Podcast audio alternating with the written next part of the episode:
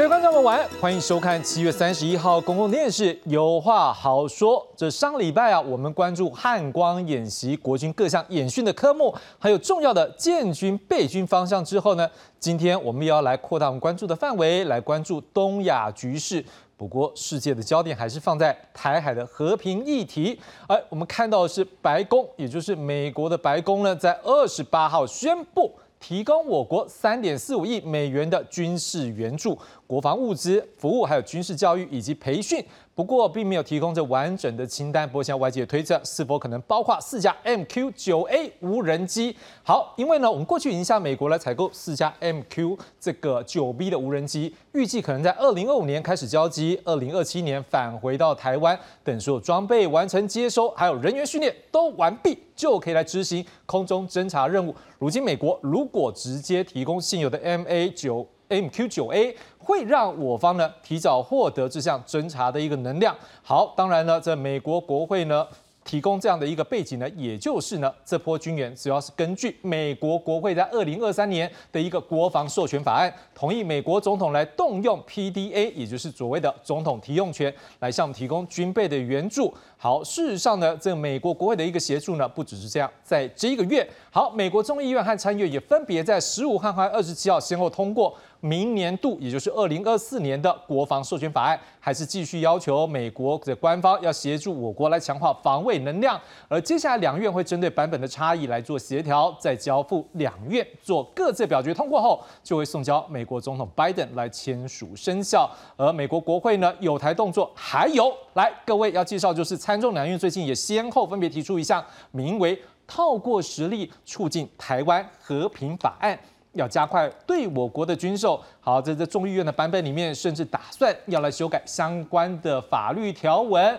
授权美国行政部门能够提供给我们台湾有助于贺阻中国人民解放军侵略的武器。好，不过这个背景之下也传出了，在美国官方发现有中国骇客把恶意城市藏在电网。通信还有供水的网络里面，这是来自于美国《纽约时报》的报道。美方是担忧，如果中国对于我们台湾有侵略状况下，恐怕这些恶意城市会来造成影响。什么样的影响？来，我们刚刚也看到，是不是像这张图？这个是什么？美军基地里面，好，他们的士兵正在做什么？电路的维修。好，可以看到一件事情，如果有这个骇客。用一些恶意城市，根本就把这个美国军事基地的电整个切掉啊！各位，他也不用维修了，甚至可能军机要起飞或者军舰进行运补要准备要出访，都可能怎么样受到影响。所以这个时候呢，美方开始在担心了，会不会因为这样来中断或延缓美国的军事部署或是再补给的行动？好，事实上，美中除了台海和和平议题上面呢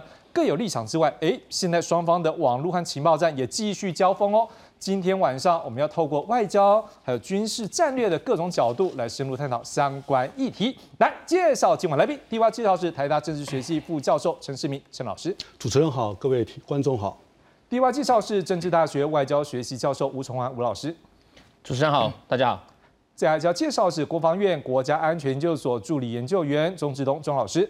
主持人好，各位观众大家好。好的，各位观众朋友，今天晚上我们先来透过。用这个实力促进台湾和平法案的相关报道，我们来看起吧。中国官媒央视叙述共军东部战区第七十一集团军直升机在闽南沿海进行实弹射击，发射多枚空对地飞弹画面，针对性十足。而且时间点刚好就在美国总统拜登宣布动用总统拨款权，提供台湾三点四五亿美元的军事援助之后。美国的总统提用权啊，是在这一个除了对台军售以外，是对台湾啊加强自呃自我防卫一个最重要的一个工具。和美国之间啊一向保持很紧密的这一个沟通跟协调，未来会在这个啊。安全问题上继续维持。眼看共军持续以武力恫吓台湾，继参议院之后，美国跨党派众议员再提出透过实力促进台湾和平法案，打算修改台湾关系法中对台军售须为防御性武器的限制，授权美方出售能吓阻共军侵略的攻击性武器给台湾。其实任何武器都可以用来攻击，也可以用来防御。这个法案等于说。其实就是扩大了未来美国对台军售的弹性，解除这个限制，它是象征性的意义。它是不是所有可以维护台安全或增加台湾防卫效益的武器都可以出售。法案中也要求美国政府应加速处理交付延宕达一百九十亿美元的对台军售，建立美台常态性军演与训练交流，并指示财政部成立台湾重要弹药添购基金，希望每年挹注至多二十亿美金，确保美国及其盟友协防台湾时拥有足够的弹药库存。不过，这项法案需通过委员会审议，并在参众两院都过关，递交总统签署后才可能生效。这边陈昌伟台北报道。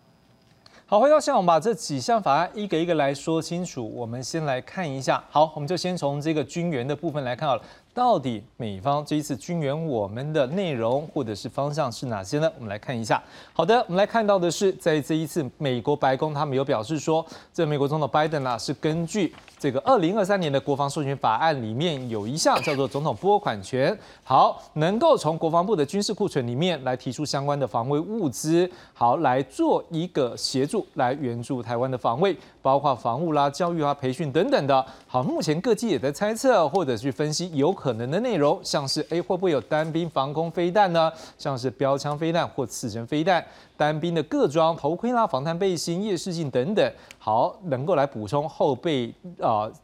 备部队的一个装备。好，另外 MQ 九，好，现在 MQ 九 A 有没有可能呢？不过可以确定的是，在这个 MQ 九的一个无人机的飞行人员的受训费用部分，会放在这一块。那至于 MQ 九 A 会不会比较早来？现在大家也在关注。另外还有我们的陆军五四两旅，还有陆军三三三旅的联兵营人员赴美受训，也在这个范围里面。好，美国国防部副部长 Six 他表示说，俄乌战争的教训就是应该会在攻击之前就向台湾来储备武器。我想请问陈老师，你怎么样看？说我们这件事情虽然它是一个军事上面的一个协助，好，但是如果说从国际外交、从国跟国，还有整个区域政治环境来讲，你怎么样看美国这一个这段时间以来这样一个新的一个进展，尤其在军援这件事情上面？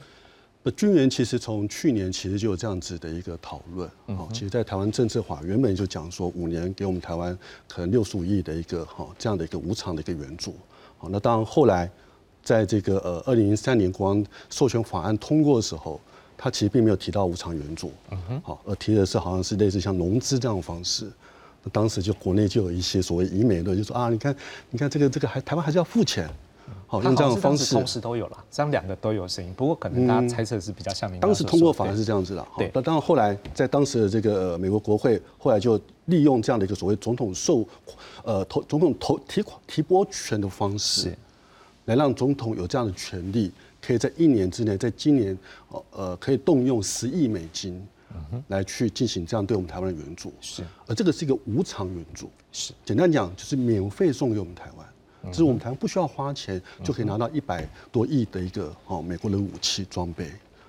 那这样的一个武器装备本身，当然对我们台湾而言，当然是有它一定的一个重要性，因为它象征的是一个美国本身对我们的一个支持，而且这个支持显示的是一个美国政府跟它的国会，不管说是民主、共和两党，都有很明显的一个共识，觉得我们台应该给我们台湾尽可能这样的一个支持，尤其在目前或许因为这个乌克兰战争，而使我们台湾所购买的一个军事的武器可能有些严格。好，那在这种状况之下，透过这样的一个总统拨款权的一个方式，它等于说是从美国本身库存的武器弹药，可以立即的就马上的一个提供给我们台湾，而不需要透过一经过一个非常冗长的一个立法、行政等等的一个程序，哦，也不需要什么还要再重新再制造，它从库存马上提拨给我们台湾。那这对我们台湾，我觉得是非常重要。好，就像刚刚主持人提到的，美国副副部国防部副部长，好，他就说到的。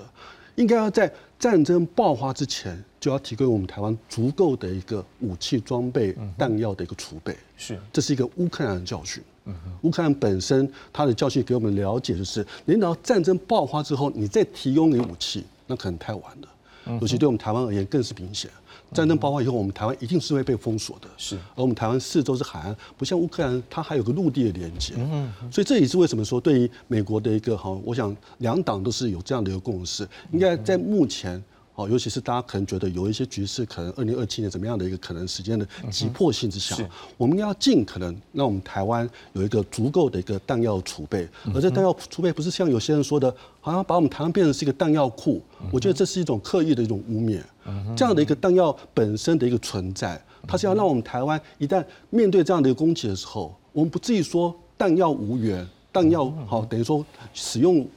殆尽了。那殆尽之后，你要如何去进行一个防卫呢？所以这是为什么说，我想这是军援有它相当重要的一个安全跟外交的意涵存在的。是吴老师，你怎么样看这件事情？尤其像对岸现在很不满嘛，甚至他们就讲，就是刚刚刚才陈老师讲的弹药库。有时候我们就讲说，交战双方不要讲交战双方，当。敌对的双方，当有某个动作，可能对方相对来不满意的时候，有时候可能在另外一方就会想说，这个方向是不是对了？您怎么样看目前这个这样的一个做法？美方到底他透露什么样的资讯给这个区域的所有的人？不管是可能对中国，甚至对日本、韩国，当然尤其对我们台湾，或者甚至菲律宾这东亚诸国，他是怎么样的一个讯息要传递给大家？其实美方一直以来都希望，呃，特别是拜登政府，他是想让呃贺主啊。成为这个台湾非常重要的一个武器，但因为我们过去的一些整军备战来呃讲，在川普时代我买了一些呃大，他们觉得大而无当的武器了，所以他们认为说现在必须要有一个什么，我们要有贺主，并且是非对称战战力啊，然后要要足够的弹药。那其实这一次的国防设备总还是要补充一下，其实它本来越在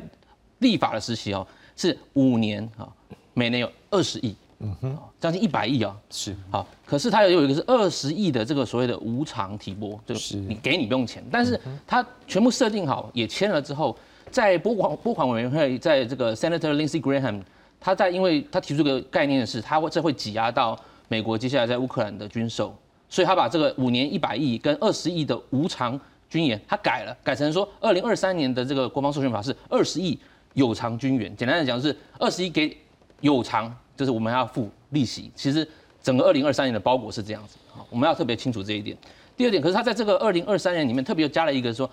拜登他有这个十亿美元的特别啊拨呃拨拨拨给这个武器啊，是特殊拨给的武器给这个台湾紧急需要。那当然他这个过去这个拜登用在乌克兰呢，也用了很多这个特别提拨权，好用了快呃报章写四十次了，因为我没有去算，我应该去找那个数据啊，给了四十次。那其实这一次给台湾呢，不是一个紧急的特别提拨权，它是一般性的特别提拨权。那特别是从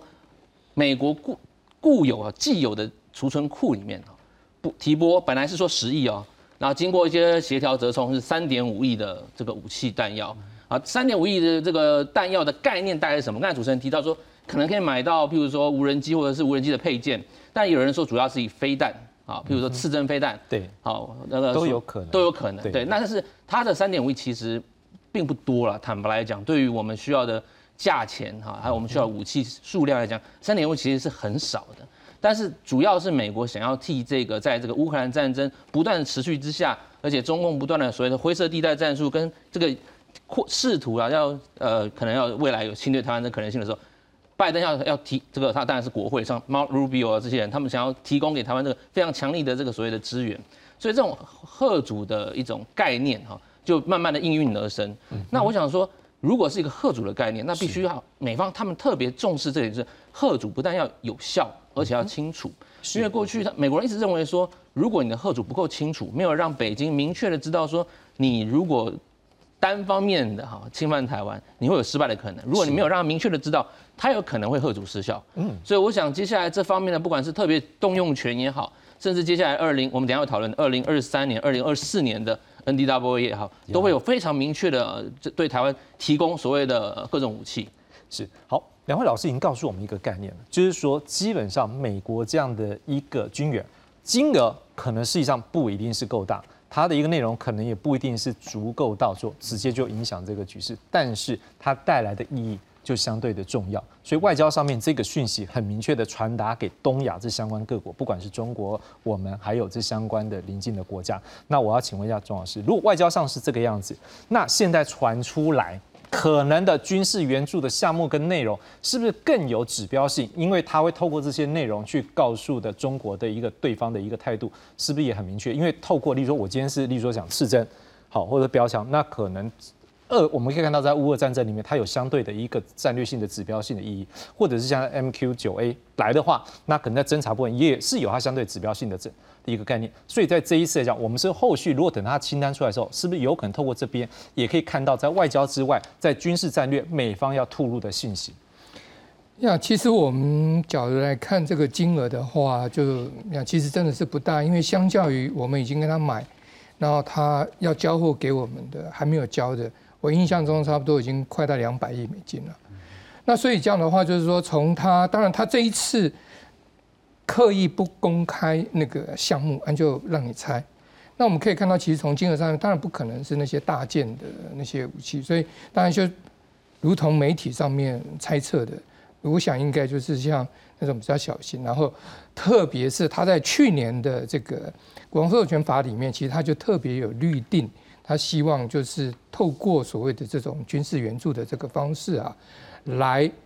等于是来 push 台湾所谓在建构所谓的不对称战力上面来讲，所以我们可以预期。就是不对，当然所谓的不对称，我们就我们现在大家可以了解的，就是所谓的短小轻薄，机动性高，好像类似像这样子的东西。当然还有一个很，我觉得除了就是说从它的这个项目上面来看哈，当然我觉得还有其中里里面有一项蛮重要的，就是所谓的这个这个军事的这个服务教育训练。嗯，对。打个比方来讲，假如台湾就真的是。把它公开化，不管是台湾的我们的这个正式的这个部队国军一个联兵营去美国受训，还是美国的顾问团到台湾来，人越多了，甚至于把它公开化，我想这些都是可以作为观察所谓的这个台美所谓的军事合作未来发展的一个方向。不过我觉得这一次的这个。所谓的这个透透过这一次的这个特别特殊的这个拨款，我觉得很重要的是在在这个去年的这个授权法里面啊谈到的，就是赋予等于是正式的承认台湾是等于视同于就是非北约的盟邦。嗯哼，我想这个是非常非常重要重要的一个讯息，因为美国一直讲所谓的这个盟邦伙伴嘛。那这时候在不管是在国内还是中共那边在操作所谓的这种以美论。是，那在这种以美论的这个运作之下，我想这一次的这个拨款，嗯哼，的最重要的就是凸显台湾是在所谓美国所谓的这种非北约的这个盟邦这样子一个地位，希望能够相当程度的来所谓的对所谓的这些以美论啊，能够有一些适当的一些缓和跟。一些正面的一个回应，当然非常重要的，我就是说，其实到时候是不是能够真的知道，就是它它里面的一个一个内容？我想这个内容出来的话，应该是会很有观察的一个观察性的一个指标。不过，就像我刚才讲的，应该是不脱于所谓的协助台湾建立所谓的这种不对称战力、短小轻薄、机动性高这种。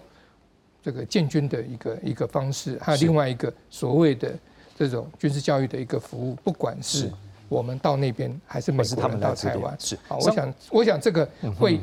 有很大的意义，即使不是买那种大型的硬体，但是还是很大的意义。那这些的话，它我觉得最重要的是，它显示出台美之间的这种。军事的这种合作越来越密切，是我想这是第一个。那第二个，当然就相当程度的，我们可以看到美军对台湾所谓的将来的所谓的建军的一个方向，它的大概重点是在什么？是。当然第三个，就像刚才前面两位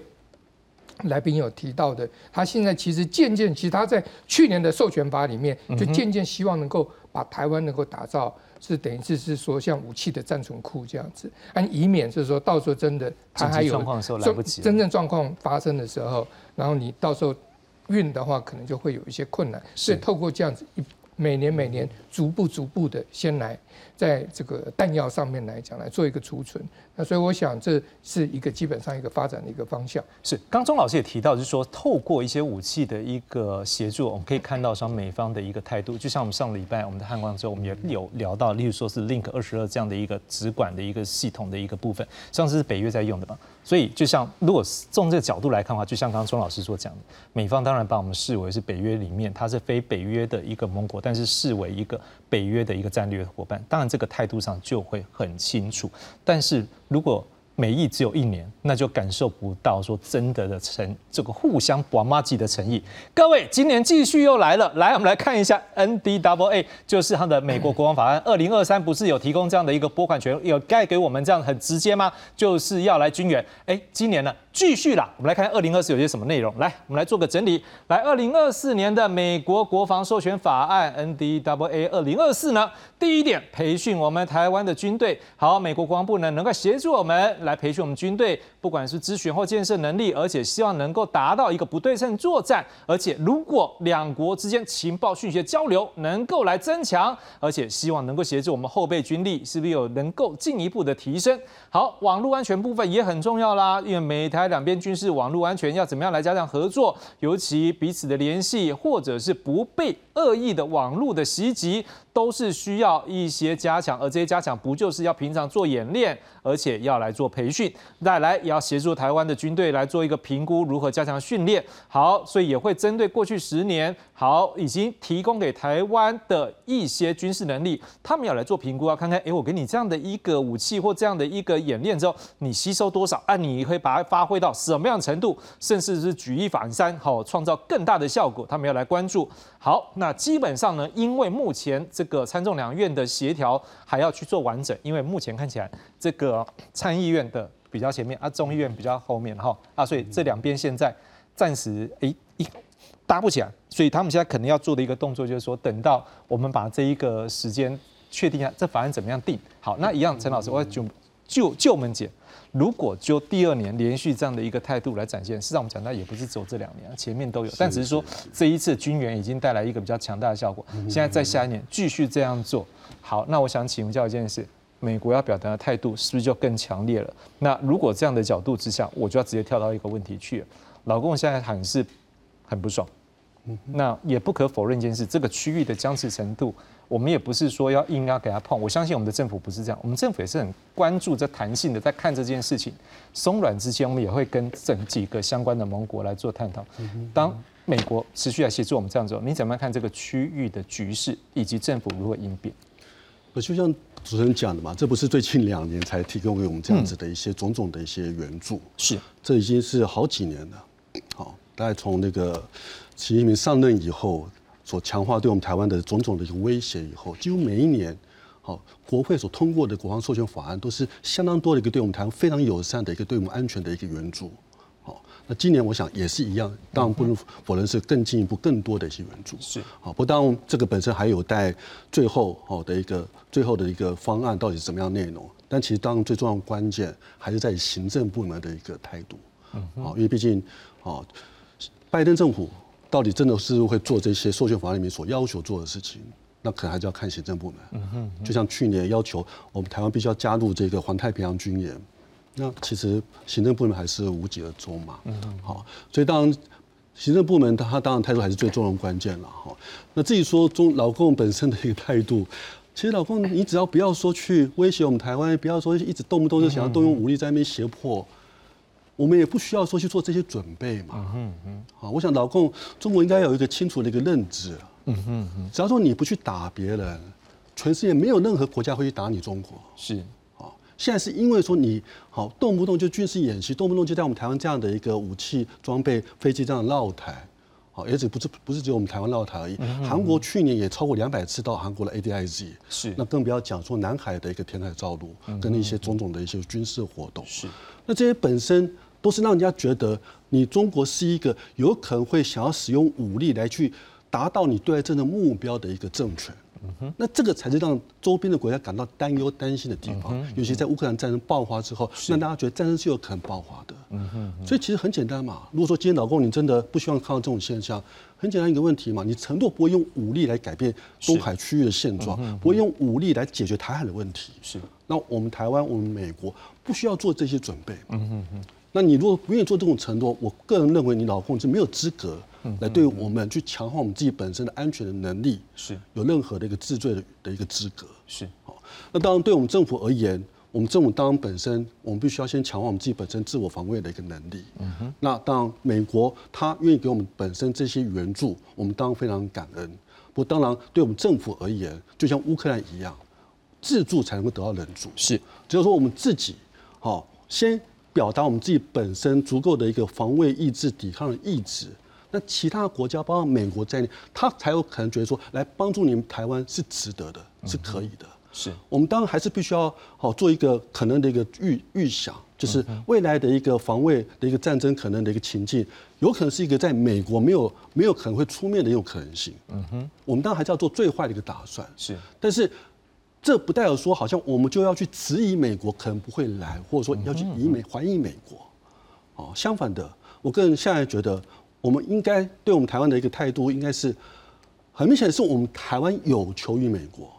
因为我们台湾本身靠我们自己的一个力量，我们当然不容否认，可能应对中国的一个实力是有所局限的，是可能不够的。是，那这也是为什么说我们需要国际社会的支持。而国际社会的支持，如果说美国不先动，全世界没有其他国家会先动的，包括日本、澳洲、欧洲、加拿大都是一样。唯有美国愿意先来帮助我们，先来救我们，其他国家才有可能配合美国来救我们台湾。所以这也是为什么说那些以美论要拿美国来当做是一个焦点来去做这样子的一个动作。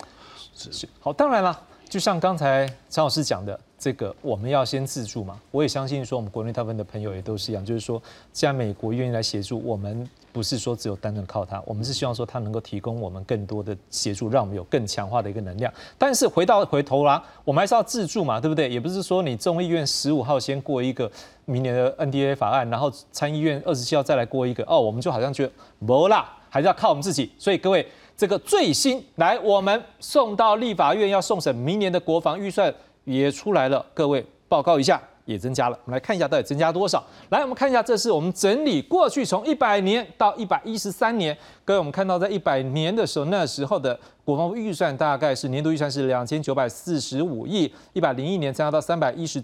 三千一百七十二亿，然后呢，这个比例大概都在那个数字四三千一啦、三千二啦，慢慢增加到三千五、三千六。可是到比较明确增加的数字，各位在这前面这两年，我们看到一百一十一年三千七百四十亿，去年呢更是增加到四千一百五十亿。各位最新的数字送到立法院审查的国防部预算一百一十三年的年度预算总共是四千四百亿。我想请问一下吴老师。如果我们只要靠别人，可能这个话也说不过去。但是今天看起来，蔡政府是很明确的把国防预算给增加。当然，也有人去分析了，会不会有可能是之前一些军购可能在这时候也到了一个比较高需要去付款期。也有人认为是说，会不会相关前面一些计划的配合，现在也要去做提升？好，或者是现在的确整个局势来讲，我们更需要去增加更多的国防预算去维持自己的防卫能量。你怎么来解读？我想增强自己的国内呃，我们讲这种内部抗衡 （internal balancing），再加上外部的抗衡，是我想整体我们在讲抗衡的一个最主要的动作。嗯因为你不可能只有跟外面做结盟，你里面你国内必须要呃增强军备啊，增强实力，训练人员。这不是我没做，美国人也是讲，过去不只是蔡政府，前几年的时候，只要美国的这个 A I T 的他们处长他就讲，你们要自己要增强军备，你们要延长役期。嗯，为什么？因为你们唯有增强人民的意愿。他才有愿，才有愿意打仗。是啊，而且在增强意愿前，你要做能力啊。对，所以我们在你讲，不管在外交决策分析，或是战争的决策权上面，意愿跟这个机会，它是一起都都要有，它是两个必然的这个架构，你缺一不可。而且你的机会会影响的意愿。简单来讲，你没有足够的国防能力，你是无法动员人民去，不管是全民国防也好，甚至是全面动员去作战也好，这是不够，因为人民会觉得我们根本打不打不赢，何必要打，对不对？现 菲律宾的总统杜立讲我们打不赢中国，大陆我们干嘛打？所以变相来讲，就是我们必须要加强自己的实力啊。那美国人也是说，你们要自己加强。所以为什么兵役要延长？为什么要三加一？这些 老大说你要做，你就必须要做的啊。这明显是这样子。那如果我们这样看过来的话，那未来呢？未来怎么样跟这个台美之间军力军事对接？我觉得是二零二四年国防授权法我们要看的。好，就像刚才两位老师讲的，它里面不仅仅是只有给你军事武力的这个支持，而且。美国人说：“你不要不现在不要买那种大坦克，不要买 F 十六了。你要买的是足够哈轻便短呃轻便移动型，而且可以很快的再生的啊这种武器。那这个时候他们要给你武器，你必须要人员要会去使用。”会去训练，所以呃，美国现在不管有什么台湾学人呃计划包括他们派他们的军官来台湾受训学中文，跟我们这建立了窗口。接下来未来我们的军官也会到美国去，是，这都是未来这个二零二四年国防授权法案里面非常重要的呃人员的对接跟军事训练。我们知道军事训练跟这个所谓武力的对接，不仅是武器而已，你人家给你武器，你必须要会使用，如果你不会使用，那这不不用白谈。而且美方一直认为说我们的战术哈，战术训练，而且特别是说对未来对抗这个中共的敌党，必须要更进一步的所谓的军事人员训练计划。特别比方说我们的后备军人，我们后备军人的所谓的战术训练跟所谓的甚至我们的呃弹药储存，他们都觉得我们都需要很多的更正跟更改。像前阵子我们讲基隆会那个祥丰营区的这个事件，这个事件就衍生出我们接下来全民动员的时候，我们的。弹药要放在哪里？如果你是放在别的地方，是你要运送的时候会不会有所谓暂时的运送问题？嗯啊，那假如你放在所谓靠近所谓作战地区的地方，可是旁边是民宅的时候，你该怎么样去处理这个问题？对，所以不管是我们接下来要在处理这个全民国防动员、后备动员，或者是跟美军对接上面，我觉得我们可以趁这个机会啊，美。在这个美国的国防授权法之下，我们可以做一个通盘的整理。我想，我们台湾不管现在是国防部或者是呃我们的学界也好，大家都要开始在想，怎么样加速我们这个所谓的呃整军备战、全民国防。因为乌克兰的例子应见不远哈。那当然，我们知道说国际战争冲突这东西是人类的天性，它不可能消失的。是我 有我很犹记以前我们在念书的时候，我们就说研究战争，国际战争现在减少，大家都打内战。对，国际战争会不会减？会不会会不会重会再重重来一次？结果这一次你看乌尔战争又打了，所以代表说，如果我们用人类的天性来看，战争是无法消失的。是好，当然啦，除了这 N E W A，哎，各位，这众议院跟参议院，他们还有另外一个，他们希望能够更强化这个台海的和平的方案。我们来看一下这一个方案。来为各位介绍，透过实力促进台湾和平法案。哎，各位，我觉得这个也不是，如果一般我们讲说促进台湾和平就算，对不对？透过实力，所以实力在哪里？他要来协助哦。来，第一点，他说是实力要建立啊，要加快并且优先对于台湾的军售，而且是不是能够做定期两国的联合演习还有培训。而且是不是设立每年至多二十亿美元的重要弹药的天购基金？而且要支援乌克兰的军火生产能力，也授权适用于台湾。好，而且美国众议员的提案版本还增加了一段，说啊，这个台湾关系法只提供防御性武器，对不对？没有，他现在准备是不是有可能修法变成是有助于台湾贺主中国农民解放军？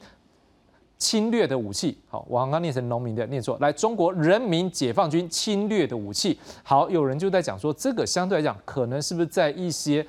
解套或者是要解除一些禁令部分，可能是一个很重要的一个部分。好，那么我们也来看到，在美国众议院跟参议院他们的提案可能还有哪些内容。好，我们先看到这个众议院的部分。好了，来，民主党 Bapas 他是讲说加快提供急需的资源，确保台湾的自卫能力。好，共和党的班克斯不分这个民主共和两党了哈，都有这样的想法。他们说。华府立法者必须要尽快采取行动来阻止中国可能的入侵的一个企图。好，美国参议院的一个提案则是讲是说，这个共和党的 Rubio 他讲说，实际上这是对于我们民主盟友提供军事的支持。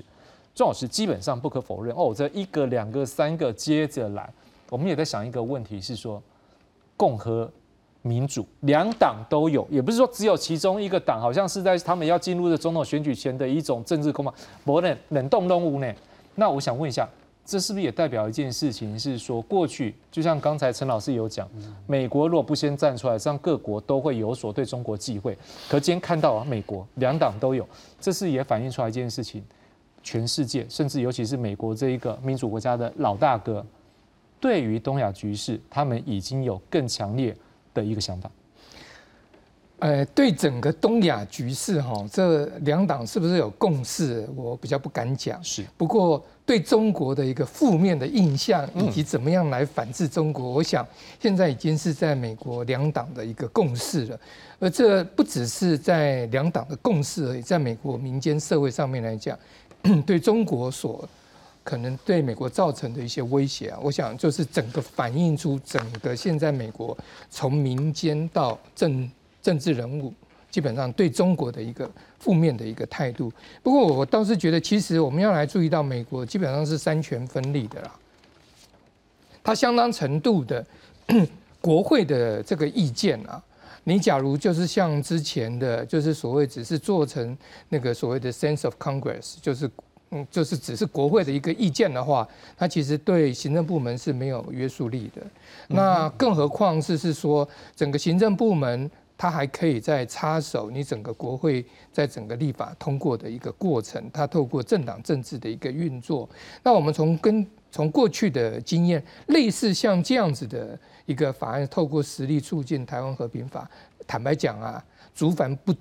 不及备载了。很多啦，所以就是说，也不要看到一个就哇的就黄奕啊哈，嗯，基本上来讲，不过这就像主持人讲的，这相当程度的是反映美国现在所谓两党对中国的一个所谓的一个想要反制中国，甚至于说对中国敌视不友好的一个态度。那你现在要对中国？表达对中国反制什么？就他最敏感的地方嘛。他不是已经中国讲那个北京讲过好几次了嘛？台湾问题是核心中的核心嘛。那你这时候要怎么样来表达对中国的一个所谓的一个反制跟一个反感？台湾就是一个最好的一个一个 showcase。是。当然，这时候我觉得很重要，还还有一个很重要的就是是说，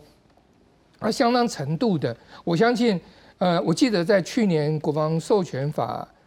提出来说有一个法案，我一下忘掉什么法，后来就直接就并到个国防授权法里面。对相当程度，这个可能法案也有可能就相当程度变成国防授权法里面的一个一个一个部分的这个条文，然后用所谓的国会意见的这个方式啊来表达。我想这根据过去的经验啊，应该大概都是这样子。不过我们可以看到，从他强调所谓透过实力。来促进所谓台湾的和平，那这个实力的话，它相当程度的，就是寄望台湾能够展现，就是所谓的自己做好自己分内该做的一个事情。那其实我们从去年的这个国王授权法里面，其实大家注意看，它里面相当程度的就是说什么，它要在拨款之前，它要国会要求行政部门要去针对台湾。譬如说，这个自我防卫的这个能的这个决心，以及落实国防承诺这些的一些实施的一些情形，对，所以相当程度的也反映国会就是整个美国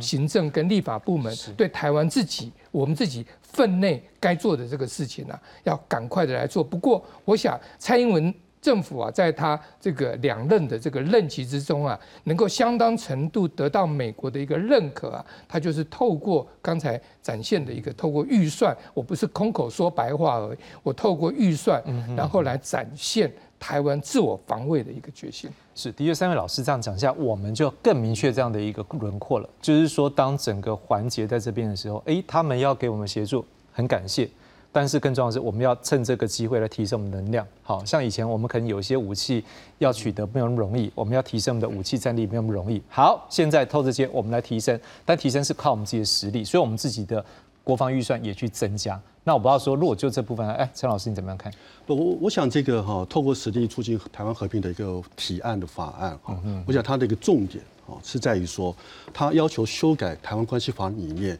局限只能够提供给卖给我们台湾防御性武器这样的限制。不过这个还是我们要先跟大家讲，就是目前就是众议院的部分，众议院提到，但也要看后面参议院有没有发。参议院也有提案哈，卢比欧做参议院也有提案哈。那当然这本身还要看。美国政府、拜登政府要不要过？嗯嗯，哦，就像其实就像去年九月、十月台湾政治法的一个的一个的一个的一个争论也提到了。其实台湾政治法当时参议院外委会的一个提案是，也是要提供给我们台湾可以吓阻中国攻击的一个武器。但后来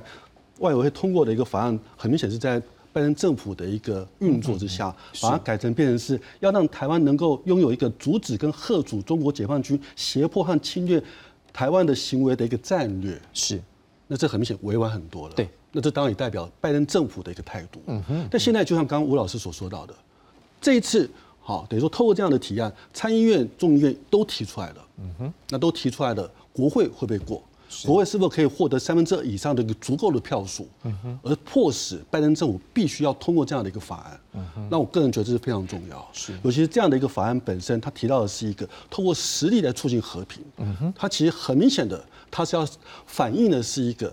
好，尤其是像卢比欧这样的一个比较比较强硬的一个人士，对中国强硬的人士，他觉得说你拜登可能对于中国太过软弱，对习近平太过软弱了。他觉得说你拜登，你可能还觉得说我应该透过跟拜登，呃，我拜登，我美国应该透过跟习近平谈判的一个方式，希望习近平不要说想要去对我们台湾采取这样的一个太过强硬的军事武力的攻击。但我个人认为，我个人非常支持这样的一个法案。本身所代表的一个精神，也就像习近平这样子的一个领导人，他很明显的，他是一个想要继续的集权掌权，甚至想要当皇帝，而且他是一个想要对外想要使用武力来达成他的一个对外政治目标的一个领导人。对这样子一个领导人，对这样的一个独裁者，只有一个东西，只有一个语言他听得懂，那就是实力。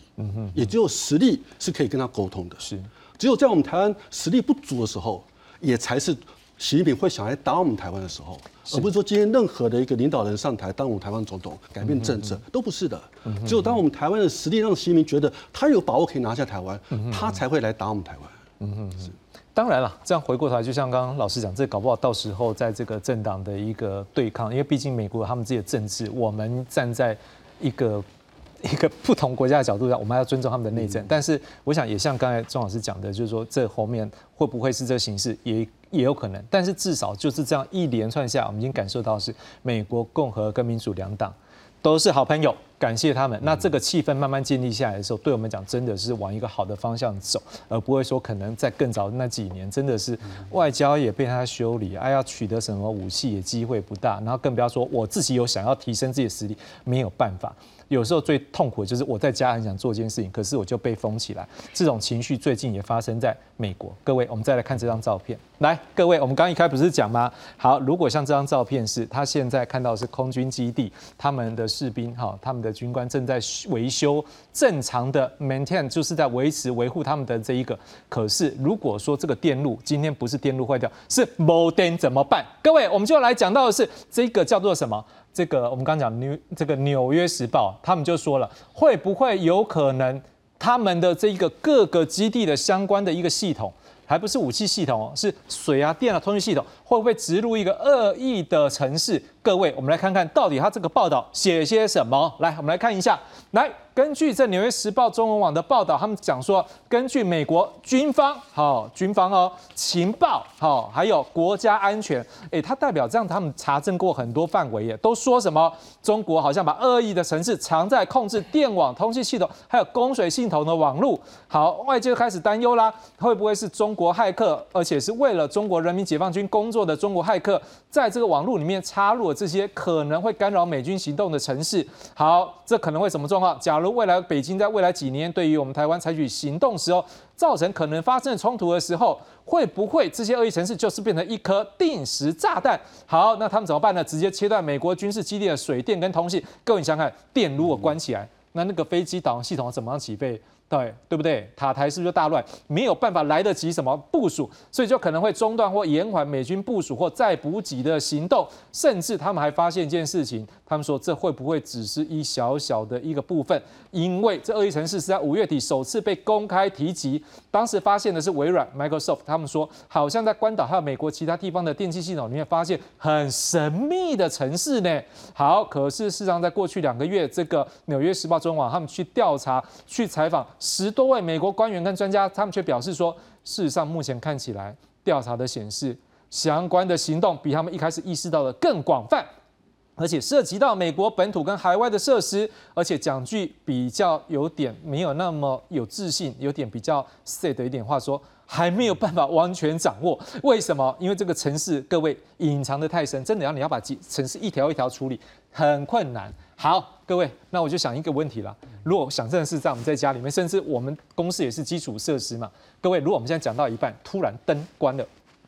好，或者是那个水不通了，各位，如果像灯关了，我们第一时间你要觉得是灵异事件吗？没有，不会，一定是有问题，因为这个地方军事基地或是我们的基础设施，一定是做好万全的准备。那可是如果是这样子，是来自于那种不善意的状况，这样，请问一下。如果又查出来真的是中国的骇客做的，我想请问陈老师，啊，美国人会这样子会觉得中国是好朋友吗？还是那 Kimo 觉得更不爽？不，我我我想这个样的事情，其实对我们台湾而言，我们其实是随时在防范之中、防备之中。是，好。那对于美国而言，因为毕竟美国改变它对中国政策，大概到二零一八年左右开始，到现在才不过五年左右的时间。那你不能否认，五年之前。的确有很多美国重大的一个关键的设施，水跟电的重大关键设施，可能用的是一些中国供应链所提供的一些产品。是，而这些产品的的确是非常有可能会被植入那种恶意软体。哦，这种这种经验，我想大家就回想到去年八月那个军事演习的时候，你看我们台湾的便利商店居然就刊出一个骂我们总统蔡英文的一些啊，那个讲句实在话那么不机敏，他就藏在一条城市，你看不出来嘛。所以这个其实 对我们台湾人，我们觉得这个其实是很明显的，我们随时在防范的事情。但对于美国，他可能是最近五年才开始防范。那他也可能是因为这样子，他觉得说，过去他当然集中在军事的设施。但他现在发觉水电这些重大关键设施，很有可能也是会被中国直接这种恶意的城市。对，那这本身当然是很明显是他必须要防范的，因为毕竟一旦有这样的一个事情爆发。很明显，中国就是想要说去故意要去转移你的那个注意力嘛。是，一旦水电出现问题的时候，你就有可能在援助我们台湾的时候，你可能就分身乏术。好，那这个本身，我想美国应该要开始要好好去注意一下了。是，尤其我们也知道说，美国在这一个通讯网络各方面也都是世界的翘楚啊。所以，对，包括不是水电、通讯系统，就像老师刚讲的，去年那个超商，或者是甚至有其他状况的时候，这个我相信美国人应该是受不了。但是我们也看到是在这件事情上面，《纽约时报》也去针对了美国官方，还有中国的驻美国大使馆，他们也有相关的采访。我们来看看他们双边的说法。来，我们现在看到的是美国这个白宫他们的说法。好，他们在这个回答里面并没有去讲到中国了哈，他们特意没有讲，但是他们讲的话好像也有点很奇怪，好，很微妙。好，来，他们说拜登政府正不懈努力。保护美国的关键基础设施不受任何干扰，这包括协调跨部门行动、保护供水系统、管道、铁路和航空系统等等。哎，他没有说中国没有，但是他也没有说中国有，但是他讲说他们会去保护水电还有航空系统等等的关键设施不受任何干扰。这感觉上好像又有点间接证实这件事情。好，那中国的部分呢？他们是。透过这个美国驻美国大使馆是表示说了，基本上他们一贯坚决反对，而且依法打击各种形式的网络攻击，反而是他们每天都面临大量的网络攻击，大部分来自美国，所以希望有关方面停止用无端的指责来抹黑中国。我想请问下吴老师，因为我们也讲到，在这件事情之前，才刚前面一波，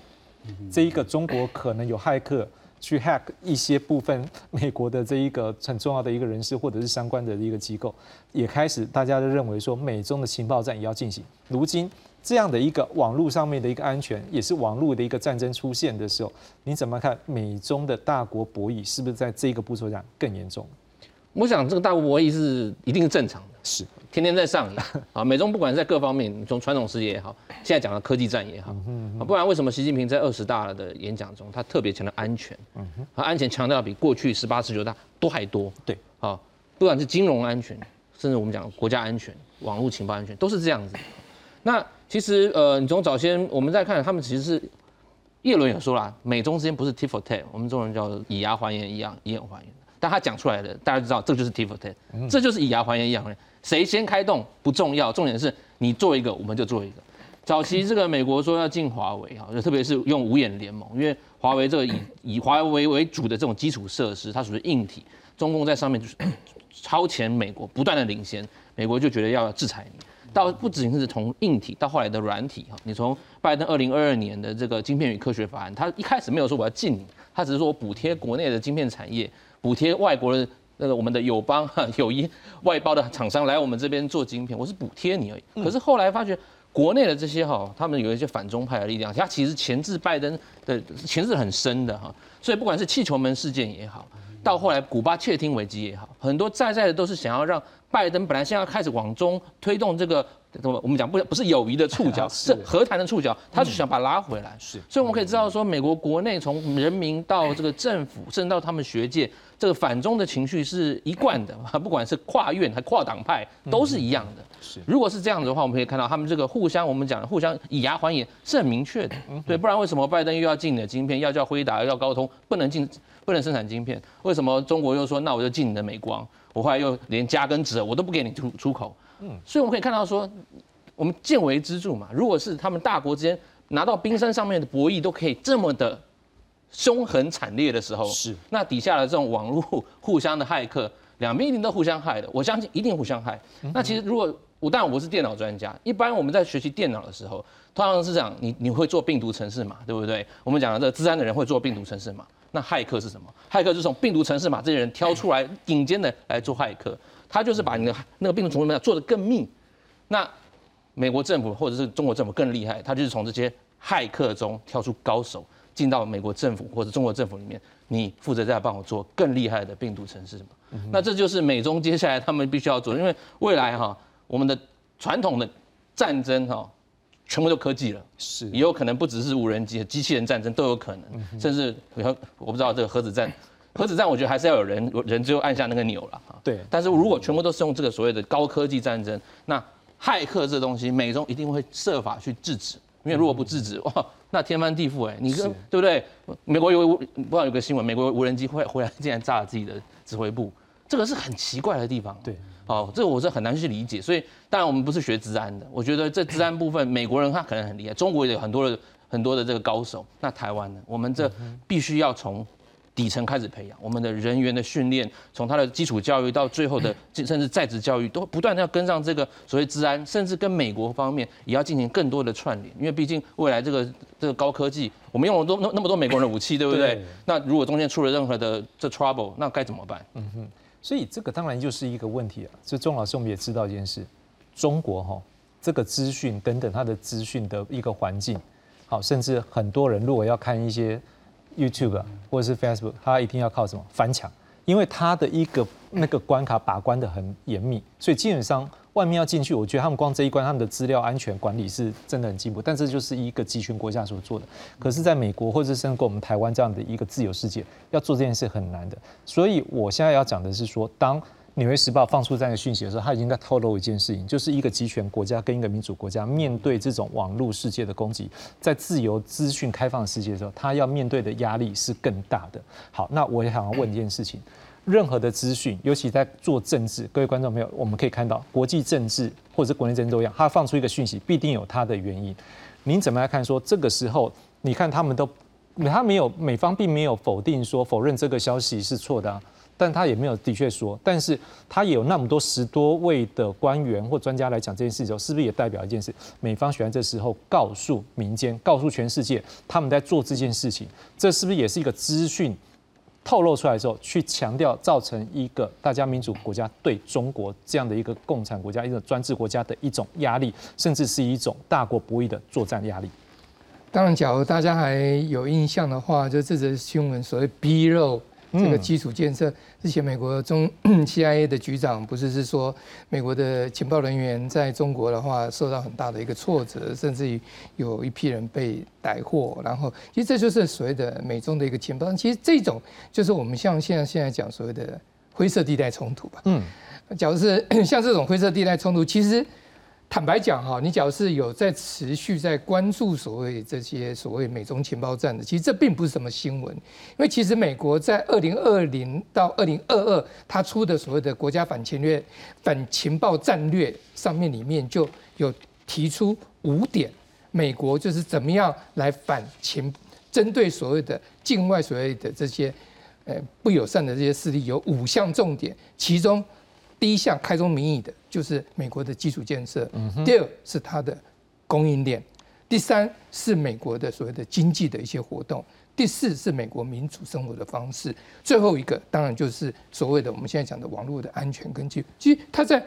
几年前早就讲了，那所以这是当然这时候可能有具体的一个市政还是呼应。